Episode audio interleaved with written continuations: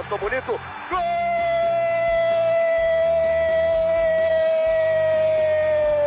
Uma grande jogada de Renato pela direita. Olá, nação tricolor. Eu sou o repórter Eduardo Moura e chegamos agora para a 29 edição do podcast do Grêmio aqui no Globoesporte.com. Partiu Luan, dominou o lance, é bom, o lance é bom, o lance é bom, o lance é bom. Olha o gol, olha o gol, olha o gol, golaço do Grêmio. Para Everton, chegou, fez a finta, outra boa jogada, cruzamento. Olha a chance, olha o gol, olha o gol, olha o gol, olha o gol, olha o gol. Hoje vamos falar sobre os 40 anos da reinauguração do Estádio Olímpico, o uso do estádio como estacionamento para ônibus e a única vez que Diego Armando Maradona pisou em Porto Alegre para jogar justamente no Olímpico. Vem com a gente! Do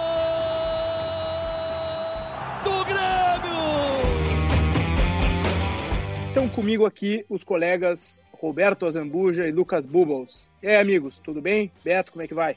Tudo bem, Dado? Tudo bem, Lucas? Vamos aí para mais uma 29 edição do podcast do Grêmio. E aí, Lucas, tudo certo? Tudo bem, tudo bem também por aqui, tudo certo, tudo em casa também, tomando uma aguinha, sei que o Beto deve estar no café aí. O café não Já tá batizado, tomei né, meu Beto? café, cara. Tá tudo certo, tamo, tá tudo em ordem.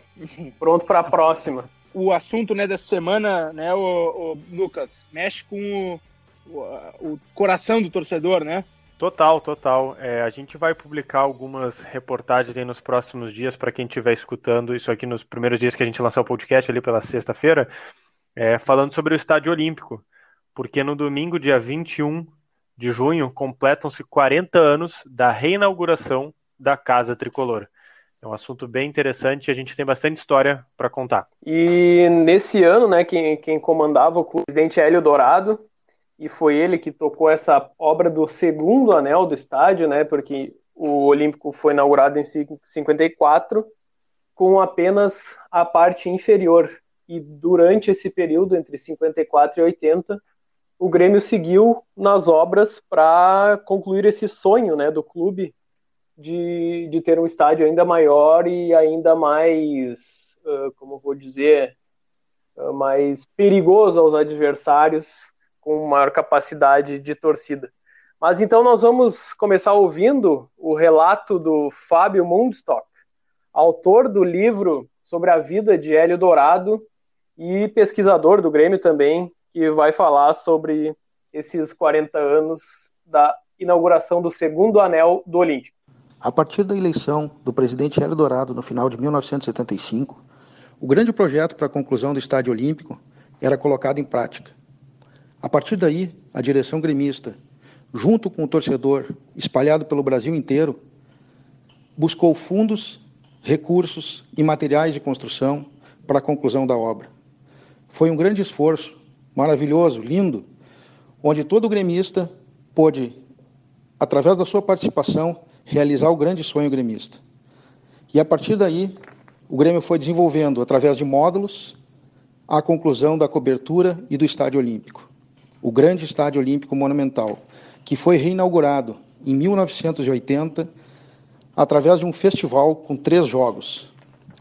A reinauguração foi Grêmio e Vasco da Gama, onde o Grêmio venceu por 1 a 0, gol da reinauguração marcado pelo centroavante Baltazar. O Grêmio nesse festival ainda enfrentou dois times argentinos, o River Plate com Fidjol, Tarantini e Ramon Dias, e o Argentino Júnior com o fenômeno que estava iniciando a sua carreira, Maradona. Amigos, Beto e gente, até não foi proposital, né? Uma, uma coisa não levou a outra, mas essa semana aí a gente também publicou né, uma informação sobre o Estádio Olímpico mais factual da, da vida de 2020, né, da pandemia, é, que o, a Carris né, fez uma, fechou uma parceria ali com o Grêmio, até nem não vai ter valores envolvidos, mas a empresa vai usar o, uma área do Estádio Olímpico, que está atualmente né, desativado, é, para estacionar 60 ônibus aí que serão comprados pela empresa. Então, vai movimentar um pouquinho mais ali o pátio do Olímpico, né, Guris? É, um, um, um local que Pode ir, estava um pouco, um pouco não bastante abandonado, né? A gente já ouve e já acompanhou também imagens de vários relatos de até, não digo de vandalismo, mas de invasão de moradores de rua, de pessoas que não deveriam estar ali num, num patrimônio do clube, uh, servindo de abrigo local aberto e grande e semi-demolido também, né? O, desde a, a inauguração da arena, o Olímpico entrou meio que num limbo, né? porque seria entregue à OAS em contrapartida à obra da Arena. E aí essa história se estende aí, vai se estender por muito mais tempo, que não é o caso da gente falar agora. Mas sim, sim, e pelo menos é uma forma de, de ter alguém cuidando do estádio, mesmo que de forma simples, como seguranças, zeladores e algo parecido. Também acho, acho que traz, é, exato, traz uma movimentação, que nem o Beto falou, o Dado ia falar aí, traz uma movimentação, né? Porque quem passava pelo Olímpico aqui, quem é de Porto Alegre, tem mais uh, vivência pela Zona Sul, um pouco do centro, passava e sempre via no máximo um guardinha em alguma entrada ali de, de, de portão, sabe? Sempre com muito cadeado, fechado. Parecia que estava meio morto. Aquele local estava meio morto. Agora, querendo ou não, traz uma certa vida para o local, mesmo, mesmo que seja um uso mais de futebol, uso esportivo, e agora tem um outro, uma outra conotação, mas traz um pouco de vida para algo que estava desativado é. praticamente. É, só para lembrar aí, né, o torcedor, que o Grêmio uh, deixou definitivamente o Olímpico, né, parou de usar o Olímpico em setembro de 2014, né, depois da uh, inauguração do CT Luiz Carvalho. Mas os, as últimas partidas no estádio ocorreram né, em fevereiro de 2013, é, no galchão daquele ano. Então, faz bastante tempo que o Olímpico está realmente em desuso aí. Antes, seis anos que o Grêmio nem treina mais lá. Então, a área realmente está desativada. A gente então passa né, a falar dos 40 anos né, dessa reinauguração do Estádio Olímpico. O Grêmio enfrentou no dia 21 de junho de 1980 o Vasco da Gama. E é, esse é um dos jogos, não é, Lucas e Beto, desse torneio, digamos aí, de reabertura do Estádio Olímpico. Um, um dos jogos, sim, é, foram, foram três jogos em sequência, assim, um pouco mais de uma semana, é, em, que, em que teve na época pouca, digamos assim, adesão, né? A gente lendo jornais da época, é, falando com, com personagens que estavam em campo ou que dirigentes da época, né, falam que não que era uma semana muito fria em Porto Alegre, né? E não tinha muita atratividade na época os jogos. É, mesmo que depois a gente vai falar um pouco aí de, de uma certa promessa que andou perambulando pelos campos aí do Olímpico. Aqui, ó, vamos. Tô só ajeitando a. É, chama muito. Chama ah. muito atenção esse, esse detalhe que o Lucas traz, que o público de, do, de algum dos jogos, eu não me lembro qual deles, foi 13 mil pessoas e era um evento de pompa, né? A, a reinauguração do estádio, um estádio maior, tu, um torcedor gremista pensando nisso, nossa, eu quero ir lá ver, eu quero fazer parte disso, né? E realmente foi muito aquém do, do que se esperava na época. E além do que, como o Lucas já citou aí, tinha um, um certo jogador que que deveria chamar público, que também não ocorreu nesse, nesses dias aí do, do festival de reinauguração. A vitória do Grêmio sobre o Vasco 1 a 0 gol do Baltazar, né? Então, do outro lado ali tinha também o Roberto Dinamite no Vasco, né, na época. Mas aí um dos é, não, não era, era, pouca, pouca coisa, coisa, hein? Exatamente. O Baltazar fez o o primeiro gol dessa reinauguração aí, um dos principais nomes, talvez, do Grêmio, né? Tinha, era o Leão, o goleiro Leão, era o capitão, uma das grandes lideranças desse time aí, que também tinha alguns guris. Ele, inclusive, estreava pelo Grêmio, né? O Leão. Isso, Isso é verdade. Já com a braçadeira de capitão. E alguns guris aqui, como o Neumar, Vantuir, enfim, tinha o, uma galera, digamos um certo, assim um Tem um outro Renato, guri aí, né, Dado? É, é, contra o Vasco, se, se eu não estou enganado. deixa eu ver aqui, peraí. Tô vendo a ficha aqui. Enquanto, enquanto o Dado procura aí, acho que foi uh, alguns dias atrás, antes dessa gravação do podcast, que a gente estava conversando. Eu estava conversando, o Beto também com, com esse presidente é, Adalberto Praz, é, presidente, desculpa, dirigente, é, em que em que ele explicava um pouco é, das lembranças assim que ele tinha dessa semana da reinauguração, que na época ele já, ele já era um pouco de, de conselheiro, diretoria, né, naquela época de, na década de 80, e, e, ele já falava assim que o Renato já despertava assim um, um olhar de, de, como é que é, de, de tinha que subir é, de, de categoria, né, ele já olhava, não, esse aí tem que subir antes, esse aí não dá para ficar tanto tempo lapidando, tanto tempo, né, na, na equipe de juniores que ele chamava. Mas depois um, nenhum desses amistosos ele, ele joga. Então, Bubo, estava tava procurando aqui a ficha do Fábio Mundo, só que também escrita à, à mão. Renato entrou, esse, como vocês falaram, né? Renato entrou no, durante esse, essa vitória aí do Vasco na reinauguração do Olímpico, então estava presente aí é, no momento que o Olímpico virou monumental, o Renato Portaluppi. Está sempre presente nos principais momentos do Grêmio, né, Renato?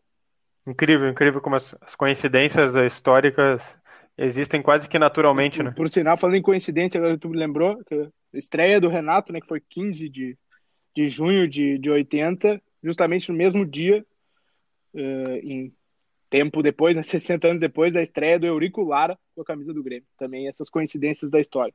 Vamos lá, além uh, do Vasco, né, primeiro jogo aí, uh, também o Grêmio enfrentou o River Plate, e aí esse jogo até é menos lembrado, mas depois, né, do dia 26, é que vem a grande atração, digamos assim, desse torneio de reinauguração do Estádio Olímpico. E aí, vou deixar para o Bubbles fazer as honras. Só para não perder o fio da meada que, que o Beto tinha falado ali de público, é, eu estava relendo aqui a zero hora enquanto o Dado estava procurando é, a escalação.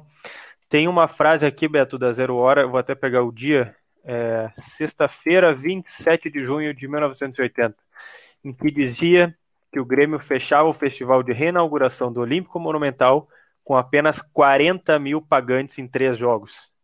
Então, se tu parar para pensar, realmente foi uma média bem baixa, é, né, prevendo todas as atrações que tinham, que era River Plate, era o, o Dinamite, né, e agora a gente vem para o terceiro jogo, como, como o Dado falou, foi um amistoso contra o Argentino Júnior, é, que tinha nada menos né, que Maradona, com 19 anos, se não me engano, faria 20 anos em outubro. É, e ele tinha sido o melhor é, jogador do mundo sub-20, uns meses antes. Então ele era assim uma atração argentina, aquela promessa, né? É como se tu pegasse hoje é, a ascensão que teve o Neymar nos campeonatos de, de base e, né? Só que naquela época tu imagina, não tinha tanta repercussão como tem hoje, né? Tantas às vezes promessas que vão que vão ficando pelo tempo. Ele não, ele era uma promessa que né, o, o, tempo responde a promessa que ele, que ele se tornou e, e, e, o astro que ele se tornou. Mas naquela época, eu acho que até o, o Beto pode falar, teve um jogador que parou o Maradona. Exatamente, o, até para complementar aí a história do, do público, uh, segundo a Zero Hora, foram 11.001 pagantes para ver Maradona no Olímpico. A única vez que Maradona mas teve um sortudo, então. Pisou no estádio olímpico. Uh, os relatos que a gente tem é que o Vitor Hugo uh, foi um, um, dos grandes destaques dessa, dessa partida, justamente por praticamente anular o Maradona durante os 90 minutos de partida. Uh, também o, a Zero Hora traz como o grande destaque o Leandro, meia esquerda, que fez o gol aos 37 minutos do segundo tempo, vitória por 1 a 0 do Grêmio. Mas uh, cita-se aqui bastante o Vitor Hugo como o jogador que anulou o craque argentino, que teve outros, outras nuances nessa partida aí que o Lucas vai nos trazer também, com relação até à negociação de futuro do Maradona, né, Lucas? Mas sim, o Maradona jogou no Olímpico teve uma participação muito apagada. E segundo a Zero Hora, ele, o Vitor Hugo garantiu a segurança contra o astro do Argentinos Júniors. Exatamente, Beto. A gente tem algumas histórias bem, uh, alguns pontos né, interessantes que eu acho que vale destacar. É, a gente entrevistou é, alguns gremistas que tiveram em campo na época. Vocês vão poder conferir no globesport.com/rs nos, nos dias seguintes é, desse podcast e também alguns argentinos do Argentino Júnior. Né, na época, E, e, eles falavam um pouco do relato, só resumidamente, de, de três argentinos que a gente falou. É, a gente falou com o Alês, o Lucero e o Domenech, que eram o, o goleiro Alês e o Lucero Domenech defensores, às vezes eram laterais e zagueiros. É, eles, falavam, eles falaram que uh, o jogo foi bem um amistoso, né? apesar de ser um Brasil-Argentina, assim, não, não chegou a ter jogadas muito ríspidas, a intensidade não foi tão alta. É, mas eles falaram que, que sim, conheciam o Grêmio, que na época era um dos principais três ou cinco times maiores do Brasil, e, e também que uh, os olhos né, estavam voltados para o Maradona. Eles chamam de Diego, né? Os olhos estavam voltados para o Diego. Todo mundo é, do Grêmio, do Argentino Júnior, jornalistas, olhavam para o Maradona, assim. E bem como o Beto trouxe, né? O Vitor Hugo conseguiu anular isso. É, mas acho interessante também que depois vocês vão poder ler lá no Globoesporte.com é, alguns relatos do, dos jogadores argentinos que eles citam que o Renato já despontava ali como que chamava atenção. Né? Ele, não, ele não tinha sido o melhor em campo, mas o próprio o Domenech é, fala que às vezes tinha que marcar o Renato e já sentia dificuldade e via assim, pô, ele tem o quê? Ele tem, já tem mais de 20 anos, e daí depois alguns gremistas falavam para ele em campo, não, não, ele tem só 18. E ali ele já começava a despontar. E por último, acho que um ponto interessante que acho que daqui a pouco vale até debate é que o técnico do Barcelona na época, o Heleno Herrera, ele veio assistir o jogo, esse amistoso é, no Olímpico, principalmente para observar o Maradona, mas a zero hora da, da, daquela semana, se não me engano, do dia 27 de junho, fala que ele também veio olhar alguns gremistas. É, cita o Leandro, é, cita o Vitor Hugo, acho que é, é um, um fato assim que, é, né, olhando hoje em dia, a gente não imagina um, um técnico europeu vindo aqui na arena ou quem sabe no Beira Rio também em Porto Alegre ver, né, algum jogo assim. E funcionou, né? Porque claro que houve uma parada antes no Boca Juniors, mas Maradona acabou realmente no Barcelona.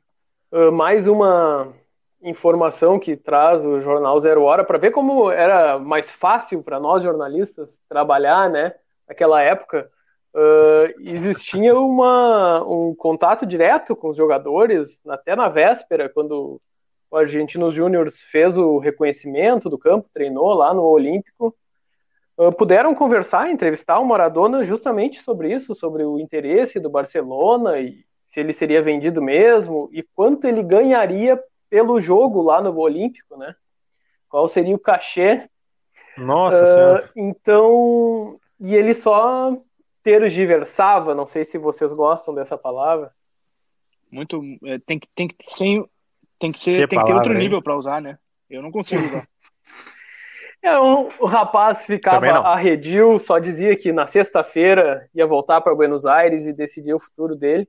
E lembrando que ele levou até a família dele, ou trouxe a família dele a Porto Alegre uh, para assistir essa partida. E para ver o, o, o tamanho do, do, do futebol que o Maradona apresentava e da, da, da curiosidade que se tinha, o, o treinador do Barcelona viajar para o Brasil para ver um jogo amistoso, né? É, para ver o tamanho que foi aquilo de, do o fenômeno que virou o Maradona, né? E depois se confirmou, obviamente, até nem tanto no Barcelona, mas mundialmente virou um dos maiores jogadores da história. Né? E é, e é engraçado, né, Beto, a gente vê que teve poucas pessoas, né, assistindo isso. É, tanto é que não tem histórico de televisionamento, né, e, e poucas fotos, assim, não, não, não foi algo como seria hoje, né. Sei lá, se daqui a pouco o Messi, lá no seu início de carreira, viesse fazer um amistoso aqui contra o Grêmio, nossa, acho que seria totalmente diferente a, seria, abordagem. Né? Exatamente. Né? Eu vou aproveitar esse gancho da fala de vocês dois. Eu vou chamar um áudio do zagueiro do Grêmio, Neymar, né? Ele era um garoto também na época, né? E como Maradona era também, né? E eu, ele relata aí uma história sobre Maradona no estacionamento do Olímpico, inclusive no, no, no, nos dias antes uh, da, da partida, aquele áudio do Zap mesmo, né? Mas fala aí, Neymar. Essa lembrança é ele ali no estacionamento, a gente a gente estava concentrado, né, lá no, no, Olímpico, e ele apareceu ali no, no, no campo da, é, carecão ali no campo suplementar ali, apareceu ali para vir na molecada treinar. estava tendo treino lá dos juniores, ele tava, ficou vindo um pouco do treino, sempre cercado por segurança, já, já tendo maior, mas assim, uma pessoa normal, sabe? Depois, é claro, vem esse, como tem acesso esse grande atleta, esse grande monstro aí. Aí então a história do Neymar que lembra do Maradona andando pelo estacionamento do Olímpico vendo treino dos juniores. para ver que os tempos realmente, como o Lucas disse, eram diferentes. É, agora a gente já está né, nos encaminhando para o final aqui dessa edição do podcast. E eu quero saber de vocês, o, é um dos nossos conteúdos no Globoesporte.com, mas vocês vão adiantar aqui no podcast.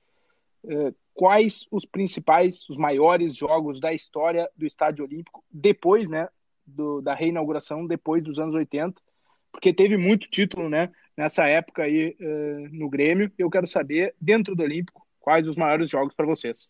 Bom, eu acho que pela, pela questão Pode da idade eu vou, eu vou começar, né? uh... Carteiraço? ah, não digo carteiraço, mas uma certa experiência, né? Bom, eu, eu, fi... Hum, eu tá fiquei bom, tá entre os três que vão, vão balizar essa disputa aí dos, dos jogos mais importantes. Uh, o primeiro, para mim, Grêmio 2, Portuguesa 0 no Brasileiro de 1996, uh, por uma questão específica que, que foi um jogo que eu assisti, que eu, que eu tinha oito anos na época, então eu lembro tudo que envolveu a partida, e só por isso eu não coloco o Grêmio 2, Penharol 1 na Libertadores de 83, a grande final, do maior, creio que o maior título do, do Olímpico só não escolhi justamente uma questão de não ter visto, e agora, recentemente, a gente pôde acompanhar uhum. na RBS TV, né? E, nossa, que jogo feio que foi aquele, meu Deus. Valeu mais pelo título mesmo, né? Muito mais pelo título. E fecha a lista para mim, Grêmio 5, Palmeiras 0, quartas de final da Libertadores de 1995. Aí o resultado se explica por si só. É, então, eu vou quebrar o protocolo para deixar o, o, dado encerrar, né? Porque a geração PlayStation vem para quebrar regras, então eu estou aqui para isso. E, bom, se o Beto disse que não pôde assistir, né? Porque não, não o, o Penharol, o Grêmio Penharol, imagina eu, né? Eu não vi nenhum dos três jogos que eu vou elencar ao vivo, né? Ou TV e etc. Então tive que recuperar por, por YouTube, matérias de TV, etc. É, eu coloquei Grêmio e uh, Grêmio 2x1 Penharol em 83, como primeiro, Grêmio 2x0 Portuguesa em 96 e Grêmio 5x0 Palmeiras na Libertadores.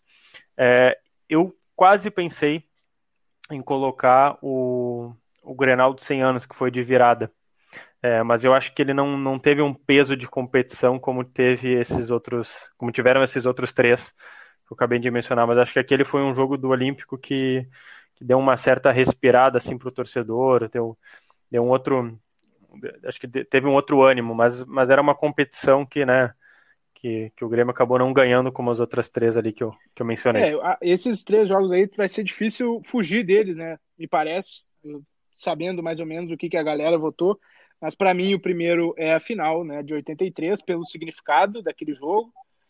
Eh, depois eu coloco o 5 a 0 pelo tamanho da chinelada que o Grêmio deu no Palmeiras, que era uma seleção. E para finalizar, o 2 a 0 sobre a Portuguesa, com todo aquele drama, o bate-palma para mim, Ailton fazendo o gol no final do jogo. Então, esses são os três maiores, na minha visão, nessa ordem, os jogos do Estádio Olímpico reinaugurado, digamos assim. Agradeço, então, a Roberto Azambuja e Lucas Bubos. Muito obrigado pela parceria aí nesse podcast que falamos do Estádio Olímpico. Amigos, até a próxima. A gente vai ficando por aqui. Ô Beto, valeu, viu? Obrigado. Valeu, Dado. Valeu, Lucas. Até a próxima. E desculpa aí se ofendi os amigos por, por lembrar a minha experiência pessoal. Não, não, não, não. Tá tranquilo, tá tranquilo. A gente se vê, a gente se vê, tá, Beto? Um abraço aí. Tem, vai ter muita, muito conteúdo né, no Globoesporte.com sobre esses 40 anos da reinauguração do Estádio Olímpico. Nessa edição do podcast a gente fica por aqui. Voltamos na semana que vem. Você pode nos acompanhar em globoesporte.com/podcasts. Temos uh, também presença nas né, em todos os aplicativos, Spotify, Apple Podcasts, enfim. Então, não tem por que não ouvir os podcasts do Globoesporte.com. A gente fica por aqui e até a próxima.